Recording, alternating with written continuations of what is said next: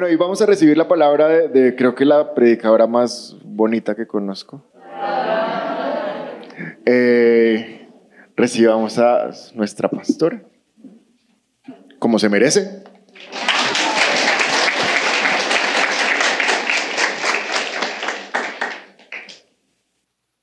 Solo voy a decir una cosa más de los anuncios. La, la, presentación de niños se inscriben por la página de internet y ahí están las indicaciones, ¿listo? Para que no, vayan, no pueden llegar ese día así como, oh, hola, vengo aquí. No, tienen que inscribirse por la página de internet.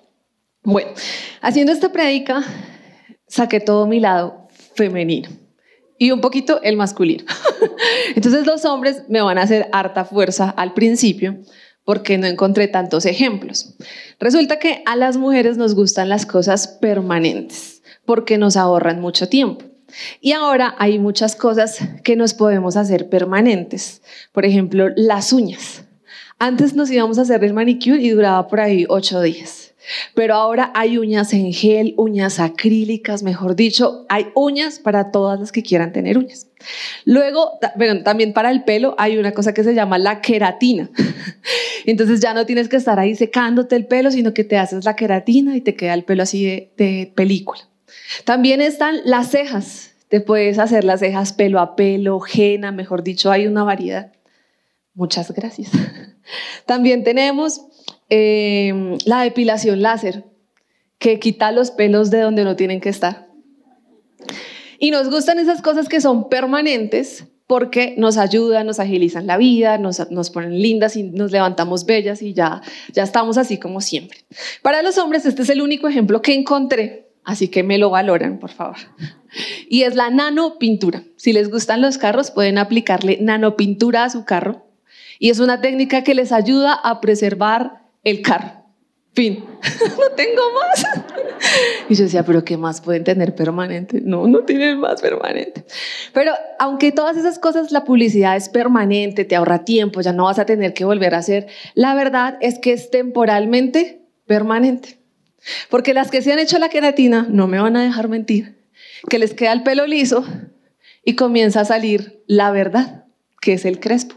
Entonces tienen el pelo así liso y acá la raíz como, soy yo, no me niegues.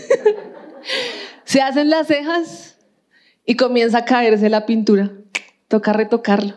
Se ponen las pestañas y tremendas pestañotas y uno dice, wow, y de repente se van cayendo, les queda un hueco cosas que las mujeres bellas callan. Porque esas cosas son permanentes, pero realmente son temporalmente permanentes. Digan conmigo, temporalmente permanente. Y así hay cosas en nuestra vida que parecen permanentes, pero son temporalmente permanentes. ¿Qué cosas pueden ser permanentes en nuestra vida? Lo que conocemos como enfermedades crónicas como la diabetes, tensión alta, gastritis, asmas, dermatitis, eczema, todas esas enfermedades que tú vas al médico y te dicen, no, es que esta es una enfermedad crónica. Entonces, ¿cómo la tratamos? Con una pastillita que te vas a tomar todos los días hasta el día de tu muerte, porque la vas a tener siempre. Y nosotros decimos, uy, eso es permanente, pero la palabra dice que eso es temporalmente permanente. Otra cosa permanente que podemos ver podría ser la el despecho, la traición de un ser amado, la separación, el divorcio. Decimos, no, esto se acabó, ya esto es permanente, no vamos más, pero en realidad es temporalmente permanente.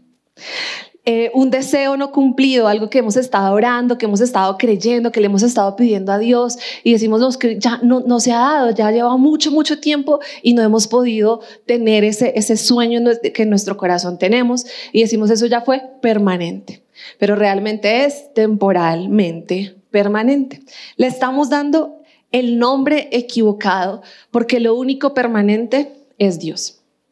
Dios siempre va a ser el mismo, Dios no cambia, Dios nos ama y Dios está con nosotros para siempre. Todas las demás cosas son temporalmente permanentes.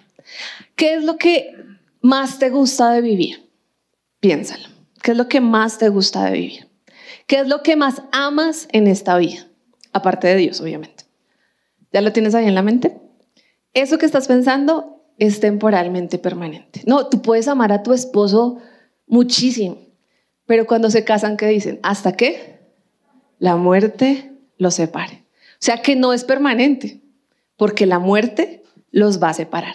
Permanente es que trascienda a la eternidad. El amor a nuestros hijos, ¿amamos nuestros hijos? Claro que los amamos, pero no son permanentes. Por eso está la canción del camino de la vida, creo que se llama, que luego se van, algunos sin decir adiós, y no sé qué más cosas, porque no son permanentes. La muerte nos separa. Las situaciones que tenemos tampoco son permanentes, así que debemos dar el nombre apropiado a las situaciones. Cuando tú vas en un avión y comienzas a, ver las nubes, no puedes ver lo que está abajo, ¿cierto? Han, tenido la oportunidad de estar en un avión, subes y comienzas a ver las casas pequeñitas, pequeñitas, pequeñitas, y cuando ya estás muy, muy, muy arriba, están las nubes y ya no puedes ver hacia abajo. A veces nosotros pensamos que estamos en las nubes, que todo se ve así como nublado, como que no se ve tan claro, pero en realidad hay algo que está abajo, están las casitas, Dios está obrando en medio de esa situación, aunque nosotros no podamos ver claramente lo que está pasando, sí está Dios obrando en lo que estamos viviendo. Y hoy quiero que veamos la diferencia entre lo temporal y lo permanente, porque nuestro enfoque debe estar es en lo permanente y no en lo temporal. La primera cosa, la primera diferencia entre lo temporal y lo permanente es que lo temporal es real y lo permanente es verdad. Lo voy a repetir. Lo temporal es real y lo permanente es verdad. No podemos negar lo que nos está pasando es una realidad. Si tú estás enfermo, tú no puedes decir, no me duele, no me duele, no me duele, no me rasca, no me rasca. No, te duele, te rasca, te pica. Es, es una realidad que tú estás viviendo. Pero esa no es la verdad sobre tu realidad. Por ejemplo, tú tienes, eh, no sé, digamos cáncer y decimos, está, me está doliendo, no me puedo parar, la quimio me está dando muy duro, se me está cayendo el pelo, o sea, es real que cuando voy a la quimio y a las radioterapias se me comienza a caer el pelo, me siento débil, eh, me duele todo, me da mareo, me da vómito. ¿Eso es real? ¿Sí o no? Sí, es real, pero es temporal, porque la verdad, que es lo que permanece, es lo que Dios dice, porque Jesús dijo, yo soy el camino, la verdad y la vida. Es decir, que lo que permanece es la verdad. Lo real, estoy enfermo, me está doliendo, se me cae el pelo. La verdad que dice que por sus llagas nosotros hemos sido sanados. Entonces necesitamos ver la diferencia y decir, sí, esto es lo que me está pasando, pero sobre lo real yo pongo la verdad de Dios. Sobre lo temporal yo pongo lo permanente. Lo temporal es mi realidad, lo permanente es la palabra de Dios, la verdad de Dios en nuestras vidas. Miremos lo que dice 2 de Corintios 4:17 dice, "Pues nuestras dificultades actuales son pequeñas y no durarán mucho tiempo. Sin embargo, nos producen una gloria que durará para siempre y que es de mucho más peso que las dificultades." Yo quisiera que la promesa del cristianismo fuera, conviértete y nunca más tendrás problemas. Pero esa no es la promesa. La promesa es que vas a tener dificultades. Pero dice que nuestras dificultades actuales son pequeñas y no durarán mucho tiempo. Esa es la perspectiva que nosotros tenemos que tener. ¿Hay dificultades? Sí, y son reales, pero la verdad de Dios es que son pequeñas y no durarán por mucho tiempo. Es decir, que la situación que te está pasando, el momento difícil que te está pasando, es temporal, momentáneo, transitorio, ligero y sin peso. Así es que yo debo ver mis problemas, así es que yo debo ver mis dificultades. Porque nosotros como seres humanos tendemos a maximizar nuestros problemas. Es verdad que nos están pasando, pero nosotros los maximizamos. Pensamos que lo que nos está sucediendo es la tragedia más trágica de todo el mundo entero. Quiero que saquen sus mentes matemáticas en este momento para que puedan entender este ejemplo. Y si no, tranquilo, si se perdió en la mitad de la historia, solamente comprenda el inicio y el final. Resulta que cuando yo estaba en la universidad, yo entré muy primípara, como todo buen primíparo. Pero yo no tenía ni idea que la universidad era con cortes. Primer corte, segundo corte, tercer corte, y que cada corte era un porcentaje. que era el 30, segundo corte 30, tercer corte 40% para el gran total del 100% de la materia. Entonces llego a mi parcial, mi primer parcial de física 1 y lo presento. Ah, ¿Cómo te fue? Pues como que uno yo no sabía todavía cómo me había ido. Comenzaron a entregar los exámenes ya calificados y comenzaron cinco, cinco, cinco. Yo, uy, nos fue súper bien. Cuatro, ocho, cuatro, cinco, cuatro, tres, ocho. Me di cuenta que el profesor los había organizado de la mayor calificación a la menor calificación cuando iban cuatro. Y todo el mundo salía súper feliz. Sí, sí, sí. Después tres, cinco, tres, dos, ocho. No me llamaba. Yo dije, ya me lo tiré. Pero digna por siempre. Y comenzaron dos, tres, dos, Diana Alfonso y yo. ¡Oh! Me tiré el parcial. Y era primípara, pero pues tú sabes que cuando uno entra a la universidad ya se cree muy grande, ¿no? Pero también era primípara. Y yo, ay, no, me tiré el parcial. Y comencé a tener muchas ganas de llorar por dentro, pero tenía dignidad y no lloraba. Hasta que se me fue la dignidad y lloré. yo no, el primer parcial de la carrera. O sea, yo sentía que se me estaba acabando la carrera. O sea, no había comenzado y ya había perdido. Entonces comencé a llorar para sacar todo lo que estaba sintiendo. Y se me acerca una compañera y me dice, tranquila, es que el 30% es el corte, pero eso no significa que lo que tú sacaste en el parcial sea la, la definitiva del corte. Tú puedes tener otro porcentaje para subir ese 30% y luego en el segundo corte le subes más y luego en el tercer corte sigues estudiando y que hayas perdido un parcial no significa que te hayas echado la materia. Y yo, ah, matemática pura, yo no sabía que el 30% no era todo el examen, sino que eso se, tenía una puntuación, una ponderación, el examen dentro de la nota del corte, pero para mí en ese momento era lo peor ¿Qué me había pasado. Porque yo de una vez, la mente de uno, tú no sirves para eso, ¿cómo vas a estudiar ingeniería? Te tiraste física uno, que es lo más fácil, no, ¿qué voy a hacer? Y ahora los otros cortes. Después conocí la biblioteca y fui la mejor eh, amiga de la señora de la biblioteca, entonces sacaba mi libro y estudiaba. Y conclusión, el parcial final me eximieron.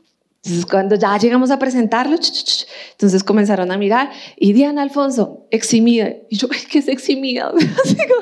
¿Cómo así? O sea, ¿cómo vamos ahí? Entonces me dijo, no, no tienes que presentar el parcial. Entonces, obviamente, pues en el parcial me saqué cinco, me fue súper, súper bien en esa materia. ¿Qué es lo que pasaba? Que yo pensaba que lo temporal que era mi parcial del primer corte que me había echado, ya me había tirado toda la materia, me había tirado la universidad, no había oportunidad para esta pobre mujer que fuera ingeniera. Y no, era temporal. O sea, había sido un examen, pero ese examen no definía mi capacidad para aprender y no definía si yo iba a pasar o no iba a pasar la materia. Asimismo nos pasa en nuestra vida. A veces vemos un parcial y decimos, es terrible, es el colmo, esto está súper difícil, esto está súper mal. No, pero es que es un 30% de toda tu vida. Es un 20% de toda tu vida. Y no te preocupes que este no es el corte final. Tienes primer corte, segundo corte, tercer corte. Con Dios tenemos todos los cortes hasta que lleguemos a la eternidad. Pero a veces nosotros nos enfocamos demasiado en lo temporal y pensamos que es real y es verdad y no nos damos cuenta que la verdad de Dios es la que permanece y prevalece para siempre. Por eso nosotros tendemos a aumentar lo que es real y le ponemos más drama a las situaciones. Es que no me quieren, es que me odian, es que me quieren sacar, es que tiene otra, es que no sé qué. No, tranquilo. No pasa nada, es algo temporal. Tú tienes que tener la mirada en las cosas eternas. Cuidado cuando nosotros exageramos las cosas y le ponemos más en emoción y le añadimos partecitas para que suene más dramático y pensamos más en eso para que sea más doloroso, más trágico. No, eso hay una realidad pero sobre esa realidad está la verdad. Y yo cuando vea lo temporal que es real, debo poner encima la verdad que permanece para siempre.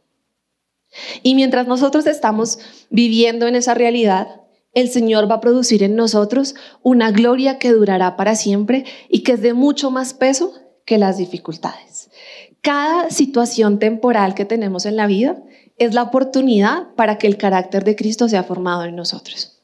Personas dicen, ay, yo no le pido a Dios que me dé paciencia porque me va a dar oportunidades donde yo tengo que ser impaciente, entonces prefiero no pedirlo. Pero sabes, la única manera en la que nosotros vamos a tener el carácter de Cristo es cuando somos sometidos a situaciones reales donde el carácter de Cristo tiene que mostrarse. ¿Cuántos quieren el amor de Dios en sus corazones? En esa situación real, Dios te va a mostrar que el amor debe ser lo que prima en esa situación. Cuando tienes una persona que no te cae bien, cuando están hablando mal de ti, cuando te traicionan, cuando te hacen cosas, cuando murmuran de ti, lo que debe primar es el amor de Dios. ¿Es real que están hablando mal de ti? Sí. ¿Es real que te cae mal? Sí. ¿Es real que no te gusta esa persona? Sí. Pero debe primar la verdad de Dios, que es el amor que ha sido derramado en tu corazón. Hay situaciones donde nosotros necesitamos pasar para que el carácter de Dios sea impregnado en mi vida, para que ese mayor peso de gloria venga a mi vida. El mayor peso de gloria no va a venir en una playa, el mayor peso de gloria va a venir con nuestras dificultades actuales. Cuando tú estás triste, cuando esa situación te tiene llorando y tú dices, pero el gozo del Señor es mi fortaleza. ¿Tengo ganas de estar gozosa? No. ¿Hay razones para las que yo pueda tener gozo en mi corazón? No. Pero eso es lo real. No tengo razones para estar feliz. Esta situación está muy difícil. Esto me hace dar ganas de llorar. Esto me hace dar ganas de estar deprimida. Pero la verdad que es permanente dice que el gozo del Señor es mi fortaleza. Y es cuando yo pongo lo real, la verdad sobre lo real. Y ahí voy a producir mayor peso de gloria.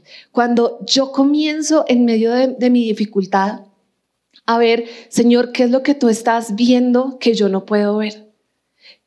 ¿Qué es lo que yo puedo desarrollar en esta situación del cielo, de lo eterno, en lo que yo estoy viviendo? Ahí voy a traer más peso de gloria. La siguiente cosa que debemos aprender, la diferencia entre lo temporal y lo permanente, es que lo temporal controla mis emociones pero lo permanente me trae la actitud correcta. Las emociones no son malas. Lo malo es que las emociones nos controlen. ¿Se vieron la película de las emociones, que no me acuerdo cómo se llama? Intensamente. ¿Qué quería la muñequita alegría?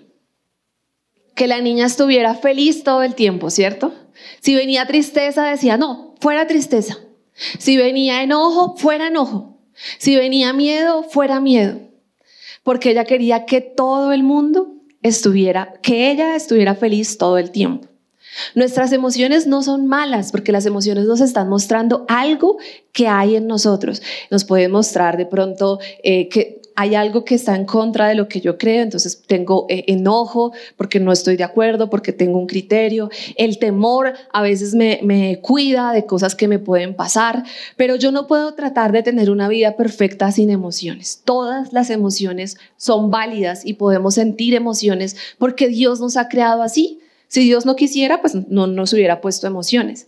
Lo malo es que las emociones nos controlen, que en medio de lo que yo estoy pasando temporal, las emociones comiencen a, reinar. Entonces, cuando yo estoy enfocado solamente en lo temporal, si, tengo un buen día, ¿cómo voy a estar? Feliz. Y si tengo un mal día, ¿cómo voy a estar? Enojado. Pero lo eterno me hace pensar no en lo que yo estoy viviendo ahorita, sino en lo que Dios me da en adelante y me hace tener la actitud correcta. Siempre vamos a tener alegría, o sea, la actitud correcta siempre sería alegría. La respuesta es no. La actitud correcta te la va a dar Dios en cada situación. Vamos a mirar el Salmo 94, versículo 19.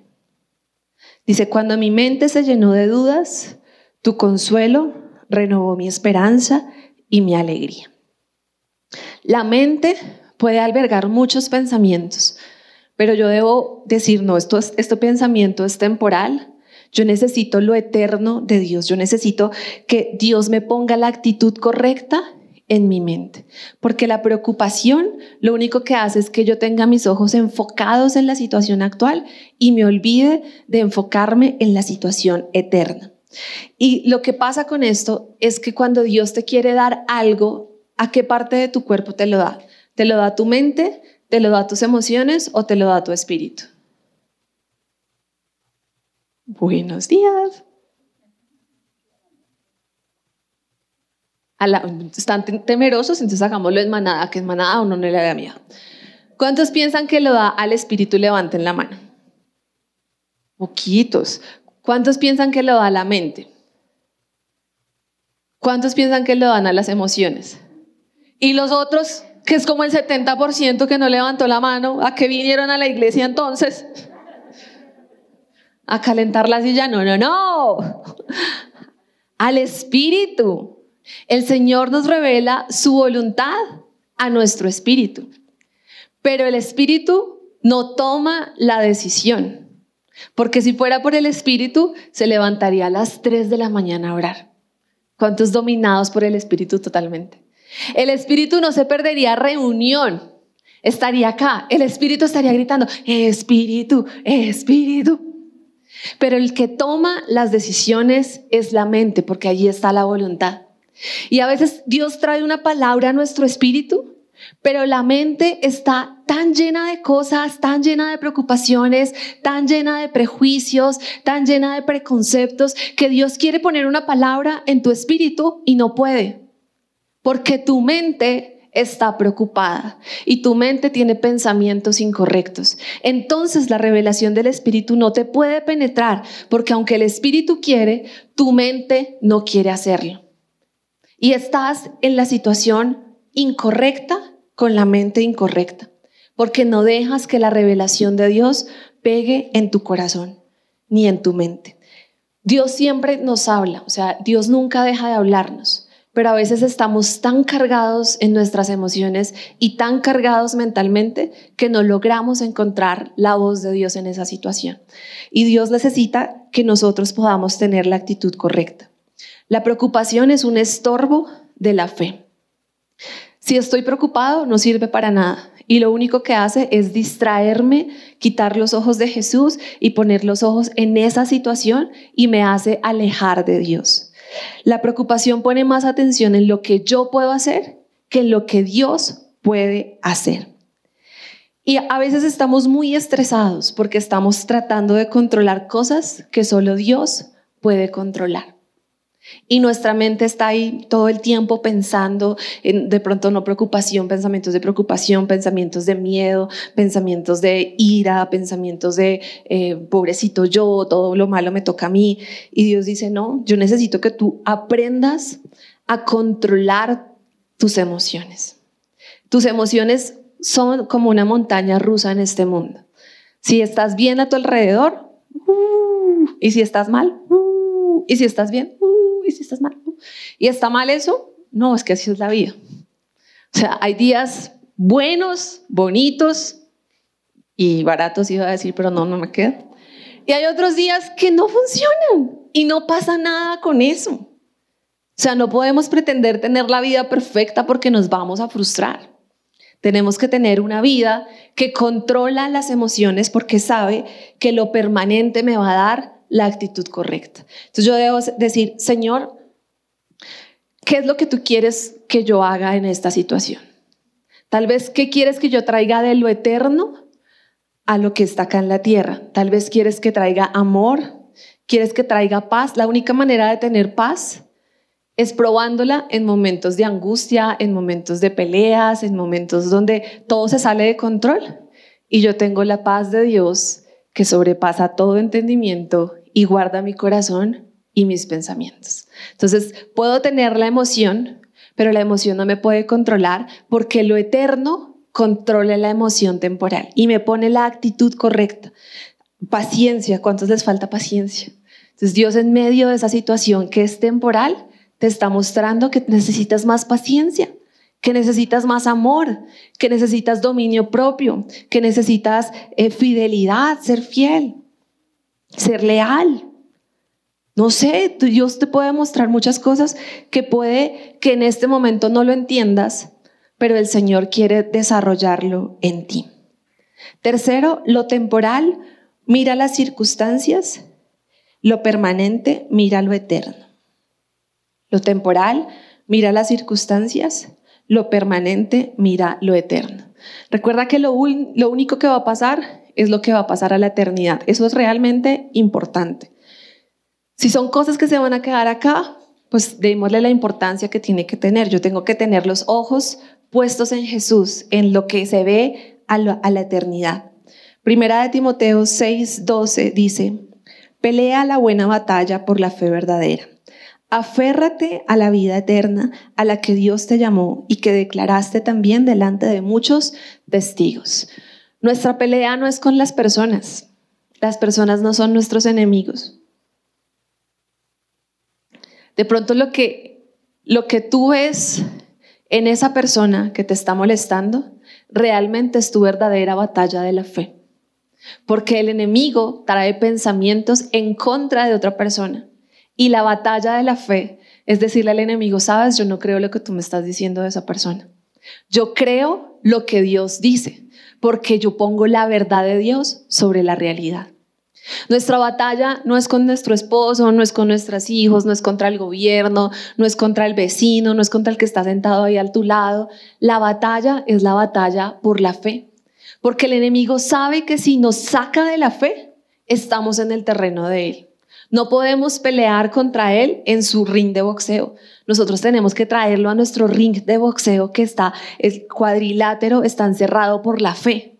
Pero si Él nos saca de la fe y vamos al cuadrilátero de Él, donde están las emociones, la duda, la incredulidad, el temor, los celos, la envidia, pues entonces Él va a ganar, porque nos sacó del cuadrilátero de la fe y nos puso a pelear en la carne. En la carne ningún cristiano va a ganar. Nuestra pelea se da es por la fe. ¿Y, es, y cómo es esta pelea? Hay un adjetivo de esta pelea. ¿Cuál es? Si no me contestan, no predigo más.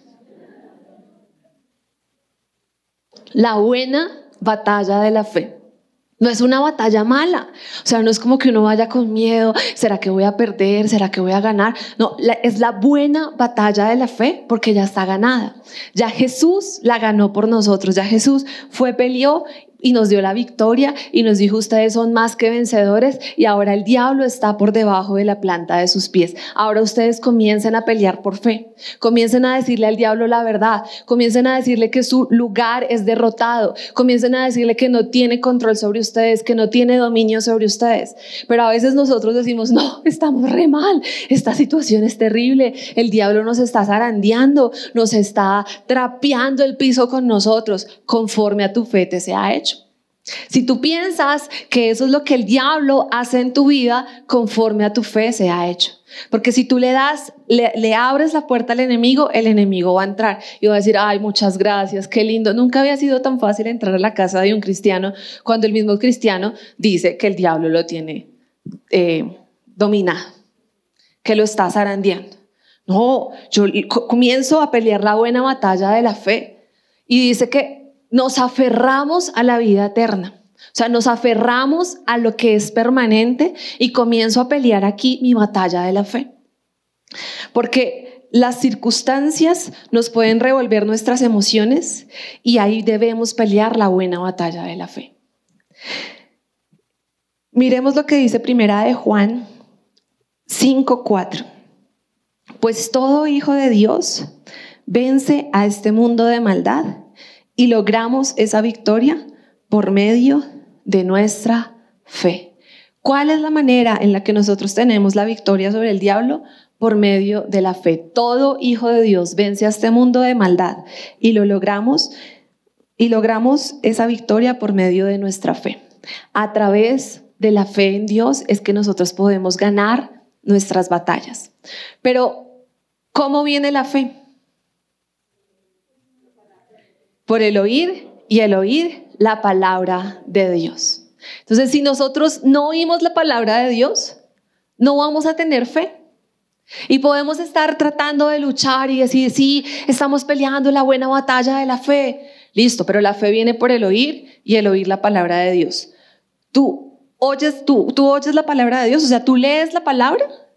Cristiano, si no lees la palabra, no vas a ganar la batalla, porque la palabra dice que la fe viene por el oír y el oír la palabra de Dios. Si no lees la palabra, no tienes cómo ganar la batalla.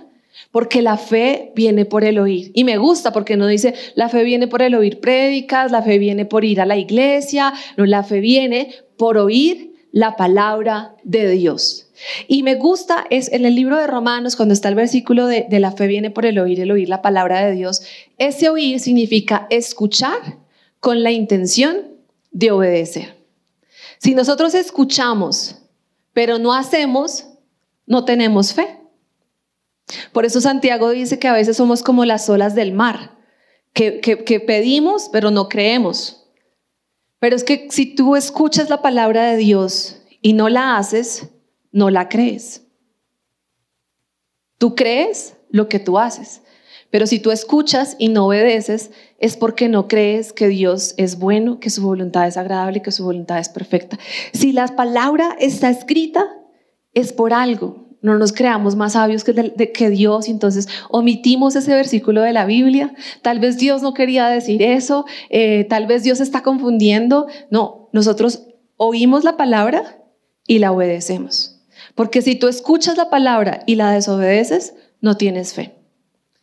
Uno tiene fe cuando escucha la palabra y la obedece. Y le dice, yo, creo en lo que tú me estás diciendo. Si, si yo les dijera, si ustedes pasan la calle con los ojos cerrados, los coge un carro y ustedes me escuchan y van y hacen lo contrario. Significa que no creen en mí. No creen en lo que yo les estoy diciendo. Por eso hacen lo contrario. Dicen, ah, de pronto pasa despacio y no me pasa nada. Aquí cerquita queda el hospital, entonces me llevan rápido. A veces hacemos así con Dios. Dios nos dice, es que es así, nosotros, ah, tranquilo, yo lo arreglo por el camino. Eso con oración se puede. Eso yo lo hago que yo sé, Señor, que todo, para el que cree todo es posible. El Señor dice, no. Fe no es declarar, decretar, anudar, lanzar, pisotear. No, la fe no es de la boca. La fe también es del corazón. Si mi corazón se alinea a obedecer a Dios, no porque solamente tú digas qué tal yo diciendo, y, una vez, una, yo les conté, una persona estaba orando para que otra persona se separara, porque se quería casar con ellos, entonces que se separen en el nombre de Jesús y es mía y la piso, le doy siete vueltas en el nombre de Jesús, esa tierra me pertenece. No, o sea, no porque tú quieras hacer las cosas es que van a pasar, es porque tú obedeces la palabra de Dios. Y cuando obedeces la palabra de Dios, entonces vas a tener la victoria. Primera de Pedro 1.5 dice, por la fe que tienen, ay, no me pasé una. Esperen un segundo. Ah, no, acá mismo, antes de este. Dice que, primera de Juan 5.4 pues todo hijo de Dios vence a este mundo de maldad y logramos esa victoria por medio de nuestra fe. Entonces ya, ya que la fe viene por el oír y el oír la palabra. La segunda cosa es que la fe obra por el, ninguno, por el amor. Entonces no se les puede olvidar esto. La fe obra por el amor. Tú estás caminando en amor, porque a veces decimos, Señor, bendícenos este proyecto, ayúdanos a nuestra casa nueva, a nuestro carro. Tenemos fe de que el Señor va a proveer, tenemos fe de que el Señor nos va a dar eh, eh, todas las riquezas conforme, nos va a dar todas las riquezas conforme, se me olvidó el versículo. Sus riquezas en gloria en Cristo Jesús. Amén. Y queremos ese versículo, ¿cierto? Ese versículo que anima nuestra fe para creer, para conquistar, para nuestro apartamento, para nuestra casa. Pero la palabra también dice que ama y perdona a tus enemigos. Y uno dice, Señor, pero es que eso no tiene nada que ver con finanzas. O sea, eso no tiene nada que ver con la fe para creer que tú eres proveedor. Pero la palabra dice que la fe obra por el amor. Si no tienes amor, la fe no va a obrar. Porque la falta de perdón, el rencor, la ira, la división es un estorbo para tu fe. No puede obrar la fe porque la fe obra por el amor. Entonces tú puedes estar creyendo por tu casa, por tu apartamento, pero si hay un estorbo, el Señor dice es que no puedes pasar de ahí. Pero no porque yo quiera, sino porque es que la fe obra por el amor. Por eso la palabra no se obedece solamente por partes, no obedezco la palabra que más me gusta, la que se ajusta a mi situación, la que, la que yo quiero y entonces busco en Google promesas para cha, cha, cha. Y las pego por toda la casa y las pego en el espejo y la tengo en el celular. Eso está bien, pero recuerda que la fe obra por el amor. Puedes tenerlas pegadas, puedes sabértela de memoria, pero si tú no la escuchas, no la obedeces y no tienes amor, la fe no va a poder conquistar tus batallas. Ahora sí, primera de Pedro 1.5 dice que por la fe que tienen, Dios los protege con su poder hasta que reciban esta salvación, la cual está lista para ser revelada en el día del fin, a fin de que todos lo vean. Cuando nosotros tenemos fe en Dios, sabemos que esta circunstancia que estamos pasando es temporal y que el Señor nos va a acompañar hasta el último día de nuestras vidas. Jesús antes de irse dijo que Él estaría con nosotros todos los días hasta el fin del mundo. Y esa es la fe que nosotros tenemos. Tal vez no puedas entender lo que está pasando, en este momento, pero tú sabes que el Señor dijo que te iba a proteger por medio de su poder hasta que recibamos esa salvación. ¿Cuál salvación? La salvación de nuestros cuerpos. Nuestro espíritu ya está salvo, amén. Todos somos salvos por medio de recibir a Jesús en nuestro corazón, pero la salvación de nuestros cuerpos se va a dar en un día, va a ser revelada en el día final. Y hasta ese día el Señor va a estar con nosotros y nos va a cuidar con su poder. ¿Por medio de qué? Por medio de nuestra fe. Y yo no sé si han escuchado que personas dicen, no le preguntes a Dios por qué, ¿cierto? No le preguntes a Dios por qué, solo el para qué. Pero como yo soy hija, yo también le pregunto el por qué. Porque es que a veces yo no entiendo por qué pasan cosas en mi vida. ¿Y saben qué? Tampoco tengo la respuesta. O sea, no dejo de preguntarle, pero tampoco sé por qué pasan cosas o dejan de pasar cosas. Pero cuando lleguemos al cielo, Van a ser resueltas todas esas preguntas. Señor, ¿por qué tal cosa? Señor, ¿por qué tal otra? Señor, ¿y qué pasó aquí? Y les decía en la reunión anterior que yo pensaba hace muchos años que íbamos a llegar al cielo y iban a haber DVDs. Entonces cada uno tenía un DVD, toma el DVD de Diana, pero ya no tenemos lectores de DVD acá en la tierra. Entonces no sé cómo será en el cielo, no sé, será un streaming. Dijeron que Netflix de los cristianos y entonces pones ahí tu perfil y tú comienzas a preguntarle al Señor en el cielo, Señor, ¿por qué esto? ¿Por qué pasó esto? ¿Por qué en este tiempo? ¿Por qué no pasó cuando yo quería? Y el Señor te dice, ven, siéntate y vamos a poner play. Y comienza a decir, mira, por la fe que tú tenías, yo te estaba protegiendo con mi poder hasta que tú recibieras la salvación. Y tú no entendías lo que estaba pasando en ese momento, pero yo te estaba protegiendo. Yo estaba ahí contigo, guardándote, cuidándote, estaba abriendo un camino, te estaba mostrando que tenías que amar, perdonar, que tenías que soltar, que tenías que eh, controlar tu carácter, que tenías que ser más generoso. Yo te estaba protegiendo, porque a veces pensamos que protección solamente es que nos cuide y nos tiene ahí. No, protegernos también es generar habilidades, también es generar el carácter de Dios en nosotros para que nosotros podamos vivir nuestra vida. Lo que tú tienes que tener claro es que Dios es bueno y que sin importar la situación, porque tal vez yo no te puedo dar todas las respuestas de tu situación, no soy Dios, ni siquiera Dios te la ha dado, pero yo tengo la fe de que Dios con su poder me está protegiendo. No sé cómo está orando, porque Dios obra de maneras diferentes a lo que yo pensaría que Él debe hacer. Pero lo que yo sí tengo claro es que Dios es bueno, que su palabra es verdad y que Él me está protegiendo con su poder cuando yo creo que Él es bueno. Y si yo creo que Él es bueno, entonces yo obedezco lo que Él me dice. Y si yo creo que Él es bueno, yo sigo caminando en la verdad de la palabra. No quiero tomar atajos pensando que este es el mejor camino, sino que yo oigo y obedezco la voz del Señor. Proverbios 4:18 dice que el camino de los justos es como la primera luz del amanecer, que brilla cada vez más hasta que el día alcanza todo su esplendor. Todos nuestros problemas, nuestras angustias, nuestras dificultades, nuestros retrasos, todas esas cosas que nos hacen preguntar el por qué, algún día van a quedar claras a la luz del amor de Dios. Yo no sé por qué, pero el Señor sí lo sabe. Y cuando lo veamos a través de la luz del amor de Dios, que nos está cuidando y nos está protegiendo, vamos a poder estar más cerca del Señor. Si es la primera vez que te conectas con nuestra iglesia y quieres aceptar a Jesús en tu corazón, te invitamos a que des clic en este video. También queremos conocerte, así que te invitamos a que nos dejes todos tus datos personales en nuestro sitio web. Por último, si quieres ver nuestro último video, te invitamos a dar clic aquí. Recuerda suscribirte, activar las notificaciones y seguirnos en todas nuestras redes sociales. Somos un lugar cerca de ti y trabajamos por una nueva generación.